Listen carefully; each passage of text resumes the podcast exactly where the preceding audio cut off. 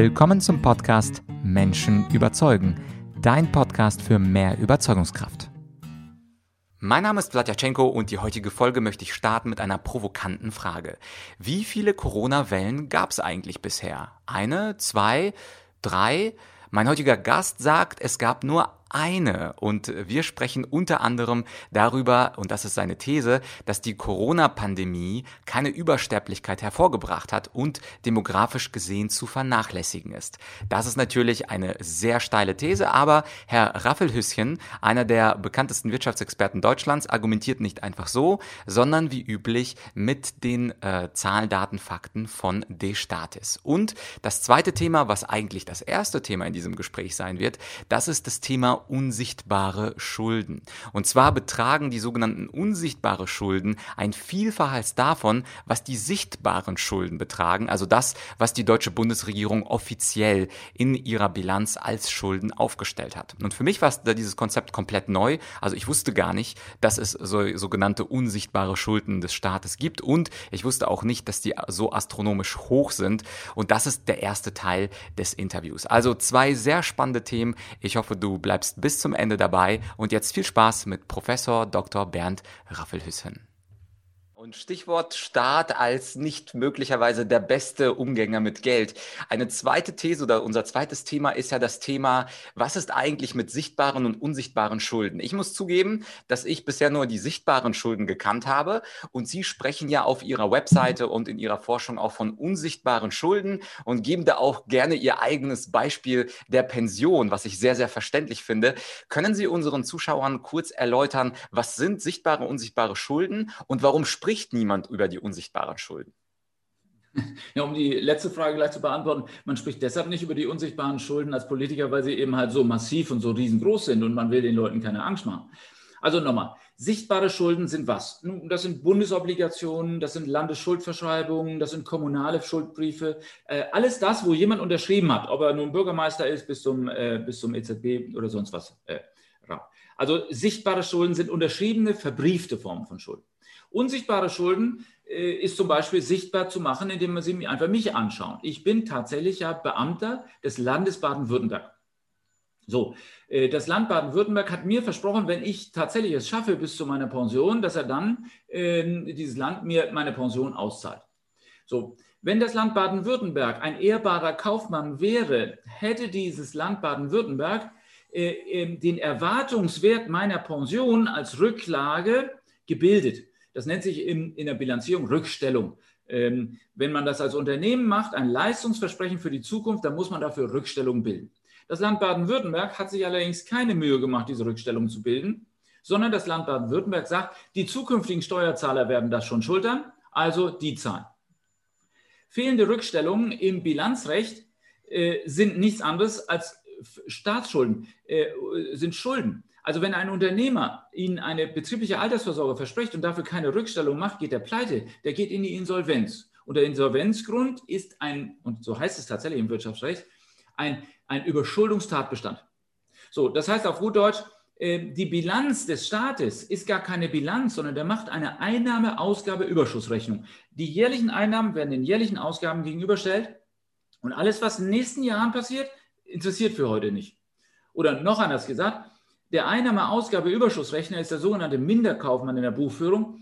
Äh, der Staat bilanziert also wie, ein Minder, wie eine Frittenbude. Der Staat bilanziert wie eine Frittenbude auf gut Deutsch, ja? wie ein Kleinstunternehmen. So, diese Rückstellung, die er für mich als Beamter, wie für alle meine Kollegen bilden, gebildet hätte, eigentlich hätte bilden sollen, sind so groß, dass wir hier von 60, 70, 80 Prozent des Bruttoinlandsproduktes an versteckten, fehlenden Rückstellungen und damit versteckten Staatsschulden reden. So, das heißt auf gut Deutsch, wir können zu unseren sagen wir, 70 Prozent Staatsverschuldung, die wir jetzt haben, schon mal noch fast dasselbe rechnen, nur für die Beamten, Pensionen, Beihilferegelungen etc. pp. Und jetzt kommt natürlich nach, noch die Rentenversicherung. Auch die Rentenversicherung macht mehr Versprechen, als sie bei dem heutigen Beitragssatz finanzieren könnte im Barwert über die Zukunft. Wenn die Rentenversicherung also keine Frittenbude wäre bilanziell, dann hätten wir dort nochmal fast 100 Prozent des Bruttoinlandsproduktes Staatsschulden. Die Krankenversicherung ist exakt dasselbe. Auch die Krankenversicherung macht Leistungsversprechen an die zukünftigen Alten, die immer älter werden, äh, genauso wie die Pflege. Wenn Sie die beiden Komponenten zusammenzählen, sind Sie bei mehr als einem Bruttoinlandsprodukt Staatsschulden. So, und wenn Sie jetzt richtig mitgezählt haben, ja, dann haben wir nicht äh, zwei, gut zwei Billionen Euro Schulden, sondern wahrscheinlich liegt die Sache da eher bei 11, 12 oder 13 Billionen Euro. Das müssen Sie sich mal vorstellen. Dreimal die Jahreswirtschaftsleistung Deutschland muss Ihre Generation zukünftig mehr zahlen, damit wir als Babyboomer, als Pensionäre, als Rentner, als Kranke, als Pflegebedürftige all das an Leistungen bekommen, ähm, ja, die, wir, die wir uns versprechen. Aber versprochen ist nicht versprochen, ähm, ähm, denn das wird gebrochen. Ein schönes kleines Gedicht und das ist auf jeden Fall sehr anschaulich, wie Sie das erklärt haben. Also ich kenne das auch so noch aus dem Studium. Rücklagen bilden, jede GmbH äh, muss es machen und diese Einnahmeüberschussrechnung, wie Sie gesagt haben, Kleinstkaufmann, der guckt, was geht rein, was geht raus und es gibt keine äh, Sicht in die Zukunft. Und da kommen wir aber wahrscheinlich wiederum zurück, wer ist der Wähler? Das macht man ja nicht, weil man blöd ist. Also die Leute, die im Wirtschaftsministerium, Finanzministerium arbeiten, die kennen ja die Theorie die, wissen, was eine Einnahmeüberschussrechnung ist, was eine Bilanz ist. Sie wissen aber gleichzeitig, diesen 55 Jahre alten Rentner oder Fastrentner, den dürfen wir eben nicht verärgern. Wir wollen zum Beispiel die große Volkspartei sein und deswegen machen wir die Politik für jetzt und niemals die Politik für später. Gibt es da einen kleinen Ausweg? Weil wir haben ja nun mal das System, dass Politiker wiedergewählt werden wollen, dass sie alle vier Jahre sich nochmal neu zur Wahl stellen und abgewählt werden, wenn sie so unangenehme Wahrheiten sagen. Oder ist unser demokratisches System leider dieser Lüge für immer anheimgefallen und wir werden immer nur im Jetzt und niemals für im Später Politik machen. Nein, also man, man, äh, man darf es jetzt auch nicht zu einem absolut schwarzen Tenor dann ummünzen. Es gibt immer einen Ausweg. Und nochmal, die Demokratie ist äh, mit Sicherheit die beste aller möglichen Regierungsformen, die wir haben können. Äh, allerdings müssen wir natürlich auch in demokratischen Prozessen versuchen, die Grundlage demokratischer Entscheidungen mit zu beeinflussen, als Wissenschaftler wie als politisch gebildeter Mensch oder, oder auch als ganz normaler Durchschnittsbürger. So, und wir müssen ähm, äh, schlichtweg den, den Menschen erzählen und klar machen, was die Konsequenz ihres eigenen Unterlassens des Kinderkriegens beispielsweise in der letzten Zeit und in den letzten Jahrzehnten äh, bedeutet. Äh, wir müssen äh, appellieren an die Menschen, die Kinder haben, äh, die, die werden nämlich altruistisch sein. Menschen mit Kindern sind eben genau das nicht, was der kinderlose Ichling ist. Der kinderlose Ichling kann nur an sich selbst denken. Er hat nichts, was er hier hinterlässt. Deshalb müssen wir den Wähler mit den Kindern, mit seinen eigenen Kindern überzeugen. Und den Kinderlosen müssen wir sagen, bitteschön, helft mit helft mit, uns äh, äh, zu Kindern zu verhelfen, die produktiv sind, die äh, das schultern können vielleicht, äh, die immer besser werden. Ähm, das heißt auf gut Deutsch, wir müssen klar machen, dass wir Leistungsanreize setzen müssen für diejenigen, die diese Wertschöpfung äh, erwirtschaften müssen, die letztlich dazu notwendig ist, den Alterungsprozess zu schultern. Mhm, ja. ja, danke für diesen optimistischen Hinweis. Und das letzte, dritte große Thema, was ich mit Ihnen besprechen wollte, ist das Thema Corona und Übersterblichkeit. Sie hatten in mehreren Vorträgen und Artikeln angezweifelt, ob es diese unglaublich große Übersterblichkeit überhaupt gibt, ob es diese erste Welle gab, die dritte Welle, über die die Medien berichten. Und in einem Vortrag sagten Sie, ich zitiere, demografisch gesehen ist die Corona-Pandemie schlichtweg zu vernachlässigen. Das Thema ist natürlich sehr emotional, aber vielleicht könnten Sie das mit einem kühlen Kopf des Wissenschaftlers mit Zahlen, Daten, Fakten etwas belegen. Ja, auch hier hätte ich mir gewünscht, dass wir in dem Laufe der letzten, sagen wir mal, 14, 15 Monate den kühlen Kopf bewahrt hätten. Denn äh, das ist ganz wichtig. Ähm, Panik und Hysterie sind die schlechtesten Ratgeber, die man als Mensch haben kann. Äh, und wir haben tatsächlich in dieser Mediendemokratie panisch und hysterisch reagierende Medien gehabt. Wir haben in dieser Hysterie ein Staatsversagen per se erlebt. Nochmal, Politik hat Angst verwaltet. Äh, das war das, was sie getan haben und Geld verteilt, das sie nicht hatten. Ähm, wir haben selbst in dieser Pandemie auch nicht die Kirchen wirklich gehört, die Zuversicht hätten streuen sollen. Äh, ähm, wir haben weder ähm, äh, Institutionen gehabt, die kühl waren, noch Institutionen gesagt, die uns gesagt haben, bitteschön, jetzt kocht das Ganze mal runter. Denn und hier ist wieder der Verweis auf destatis.de. Äh, wenn wir uns die Sterblichkeitsmuster in der Corona-Pandemie anschauen, dann haben wir laut Medienberichten drei Wellen gehabt. Und das ist kompletter Blödsinn. Äh, die Sterblichkeitsmuster zeigen uns deutlich, dass die erste Welle gar keine erste Welle war, dass die zweite Welle tatsächlich heftig war. Äh, es war allerdings dann die zweite Welle die erste Welle und die dritte Welle, die haben wir gar nicht gehabt. Ähm, das zeigen ganz, ganz klar die Übersterblichkeiten. Äh, das Jahr 2020 ist kein übersterbliches Jahr, es ist ein Durchschnittsjahr gewesen.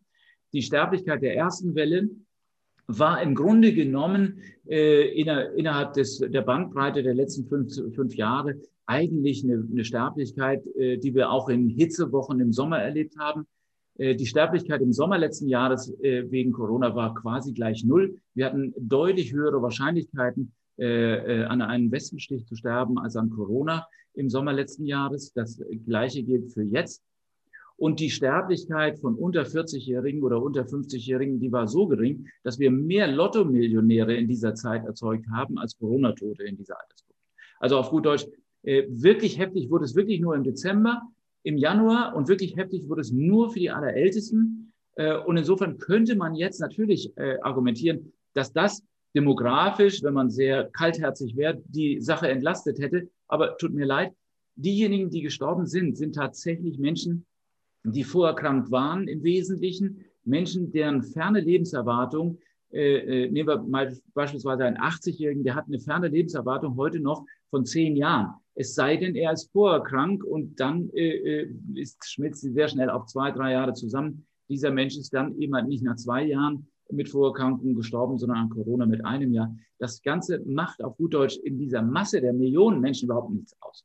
Und selbst die zweite Welle, die tatsächlich die erste Welle war, wo wir massiv Pandemie, Tote gehabt haben, wo wir tausend Menschen am Tag verloren haben, ja, äh, selbst diese zweite Welle äh, ist vergleichbar mit den Grippewellen des Jahres 2017, 18. Äh, da hatten wir ähnlich viele Tote. Allerdings damals eben halt ohne Maßnahmen und jetzt haben wir diese 1000 Tote selbst mit einer Maßnahmen gehabt. Also insofern, ich will da nicht den, der Regierung in den Rücken fallen, aber das muss man ganz klar sehen. Wir haben äh, äh, überreagiert in der ersten Welle. Äh, der vollständige Lockdown war in der ersten Welle nicht angezeigt. Er war falsch. In der zweiten Welle wäre er angezeigt gewesen, aber der Pfeil war verschossen, also konnten wir nur halbherzig machen. Und die dritte Welle, wie gesagt, äh, die hätten wir einfach durchlaufen lassen müssen. Ähm, geht nicht anders. Ähm, ein bisschen mehr Ruhe hätte, glaube ich, der ganzen Sache gut getan. Und ein Lockdown äh, im Dezember und Januar wäre wahrscheinlich der bessere Weg gewesen. Mhm. Und äh, nun sind Sie ja Professor. Hatten Sie Kontakt gehabt zu Politikern? Also haben Sie versucht, etwas auf den Diskurs Einfluss zu nehmen, zum Beispiel äh, Ihre De Statis zu zitieren oder ähnliches? Oder war die Politik aus Ihrer Sicht abgekoppelt? Und Sie hatten es ja so schön gerade genannt, die Verwaltung der Angst hatte quasi so gut funktioniert, dass Sie als Wissenschaftler oder vielleicht können Sie auch anonym über Ihre wissenschaftlichen Kollegen sprechen, dass die Politik sich da hat gar nicht einreden lassen. Wie war es da Ihre, äh, Ihre Empfindung?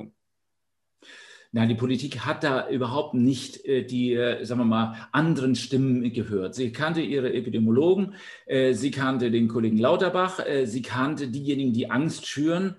Und ähm, äh, alle anderen hat sie beiseite gelassen. alle, die das Ganze runtergekocht haben, wurden sehr schnell in eine Ecke gestellt. Ähm, ähm, das, da muss man vorsichtig sein. Und man muss natürlich auch vorsichtig sein als Wissenschaftler, das ist klar. Es geht um Fakten und diese Fakten sind, wie gesagt, im statistischen Jahrbuch jederzeit auch jetzt nachzulesen. Aber äh, als Politiker hätte ich wahrscheinlich auch, auch ähnlich reagiert, überreagiert. Denn politisch überzureagieren in einer, einer Pandemie ist, äh, sagen wir mal, tolerabel. Äh, da gibt man halt viel Geld aus, das man nicht hat, aber okay. Aber eine Unterreaktion, also etwas zu äh, äh, runterzukochen, was danach dann doch hochkocht, das ist für einen Politiker natürlich das entscheidend Schlimmste, was passieren kann. Hat man ja auch in England gesehen. Also insofern, die Stimmen wurden einseitig gehört. Und selbst die äh, Statistik, die ich, wo ich nachgewiesen habe, dass die ferne Lebenserwartung, die man gewonnen hat durch die Maßnahmen in der ersten Welle, bei weitem nicht aufgewogen haben, was man an ferner Lebenserwartung den Jungen entzogen hat. Ja? Ähm, äh, die natürlich Wirtschaftswachstum nicht mehr haben, die natürlich eine Konjunkturdelle haben. Und nochmal, Lebenserwartung steigt, weil wir real unsere Einkommen steigern, weil wir reicher werden. Es sind die reichen Länder, die eine hohe Lebenserwartung haben, nicht die armen. Äh, und wer Reichtum nicht bildet, der bildet auch nicht den Wachstum von zukünftiger Lebenserwartung. So, und das ist natürlich etwas, was man als Politiker abwägen muss. Äh, auch hier man muss abwägen, die äh, Lebensrettung, denn Leben kann man ja nicht retten. Man kann ja nur Leben, äh, die, den, äh, das Lebensende aufschieben. Mehr kann man politisch nicht tun. Das Leben endet immer tödlich. Ja? So, und wir haben natürlich alten Menschen Lebenserwartung äh, geschenkt. Äh, nicht viel, aber ein bisschen. Wir haben jungen Menschen ein bisschen Lebenserwartung entzogen. Aber die Jungen sind nun mal sehr viel mehr als die Alten. Äh, und wenn man bei 80 plus ist, dann sind das nicht die großen Teile der Bevölkerung, sondern die großen Teile der Bevölkerung werden eben halt eine Dämpfung ihrer eigenen Lebenserwartung bekommen. Äh, und das ist der Preis der Corona-Bekämpfung. Mhm. Ja, vielen Dank. Und dazu haben Sie ja auch einen Artikel, der veröffentlicht wurde. Den werden wir in der Beschreibung mit der Lebenserwartung nochmal mit reinnehmen. Zum aller äh, Schluss des Interviews wollte ich Ihnen noch als Rhetoriktrainer eine Frage stellen. Und zwar ist es ja in der Rhetorik so, dass man vor Publikum redet, öffentlich auftritt, so wie Sie das auch tun. Und hin und wieder kommen böse Zwischenrufe, beziehungsweise sogar beleidigende Zwischenrufe.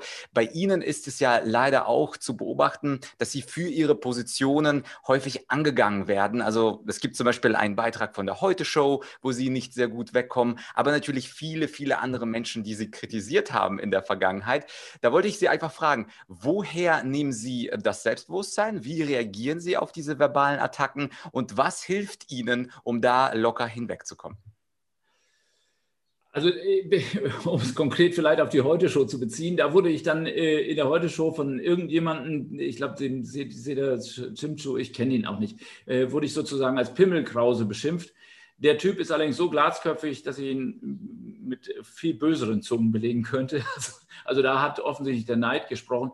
Ähm, das, sowas muss man stehen lassen. Also ich habe hier hinter mir zwei Ordner, da steht Crazy drauf, und das geht von Morddrohungen, die ich äh, äh seit den Anfang der 2000er bekommen habe, äh, über, über, sagen wir mal, mieseste Schreiben. Und äh, sowas ist man eben halt in den Medien wie bei der Heute-Show dann auch gewöhnt. Ähm, Nochmal, es geht um eine Auseinandersetzung. Äh, und eine Auseinandersetzung führt man nicht mit Beschimpfungen, ähm, mit viel Gruß an die Heute-Show. Wie gesagt, äh, ich habe es stehen lassen. Ähm, aber ähm, fantastisch ist es dann, wenn man in die Vorlesungen geht und dort diese Menschen sieht, diese jungen Menschen, die sowas von irre gut sind äh, und fantastisch sind, mit denen man Diskussionen führt, mit denen man natürlich auch heftig diskutiert, mit denen man äh, und so weiter. Das ist das, was mich dazu bringt, äh, meinen Job wirklich sowas von zu lieben. Das können Sie sich gar nicht vorstellen. Und äh, wenn es geht, dann tragen Sie mich auch gerne tot aus meinem Vorlesungssaal raus. Ja, ein wunderschönes äh, Schlusswort, Herr Rappelhöschen. Dankeschön für das Interview. Ja, einen Begriff fand ich ja sehr, sehr bemerkenswert und zwar kinderlose Ichlinge. Davon gibt es hier in München, wo ich lebe, sehr, sehr viele. Wenn ich in meinen Seminaren frage, hey, was ist eigentlich, wer von euch hat Kinder? Da melden sich sehr, sehr, sehr, sehr wenige Menschen. Und wenn ich dann unterwegs bin, irgendwo in Sachsen, Anhalt oder Niedersachsen, dann melden sich mindestens 50 Prozent. Also das mit den kinderlosen Ichlingen scheint vor allem in äh, dieser Stadt, in dieser Münchner Stadt, ein sehr verbreitetes Phänomen zu sein. Und ja, ich bekenne mich schuldig, auch ich habe genau genommen und durchschnittlich betrachtet null Kinder. Aber Stichwort Seminare und Stichwort Trainings, wenn du jemand bist, der sagt, hey, das wäre doch mal interessant, den Vlad auch mal als Argumentations- oder Rhetoriktrainer zu buchen, beziehungsweise ihn auch als Speaker für einen Vortrag oder einen Online-Vortrag. Ich sage das ja in Online, äh, in Podcast-Folgen sehr selten, aber man kann mich tatsächlich auch buchen für einen Vortrag oder für ein Kommunikationstraining. Und wenn das für dich interessant ist oder sein sollte, vielleicht bist du ja ein Kollege oder Führungskraft und denkst, für dein Team wäre es auch ganz gut, sich mal argumentativ zu verbessern oder rhetorisch oder verhandlungstechnisch, dann kannst du sehr gerne eine Anfrage stellen an podcast.argumentorik.com. Und wenn dir diese Folge gefallen hat und die provokante Frage, wie viel Corona-Wellen gab es denn eigentlich, eins, zwei oder drei und du diese Folge sehr spannend fandst, dann kannst du mir einen Gefallen tun und zwar diese Podcast-Folge mit einem Bekannten, einem Kollegen oder einem sonstigen interessierten Menschen teilen, der vielleicht auch bisher drei Corona-Wellen gezählt hat, aber der Demografie-Experte sagt, na, so richtig drei waren es nicht. Und das finde ich sehr, sehr spannend, sich zumindest selber diese Zahlen anzuschauen. Also die Zahlen der Übersterblichkeit, die Zahlen der Bettbelegung durch Corona-Patienten.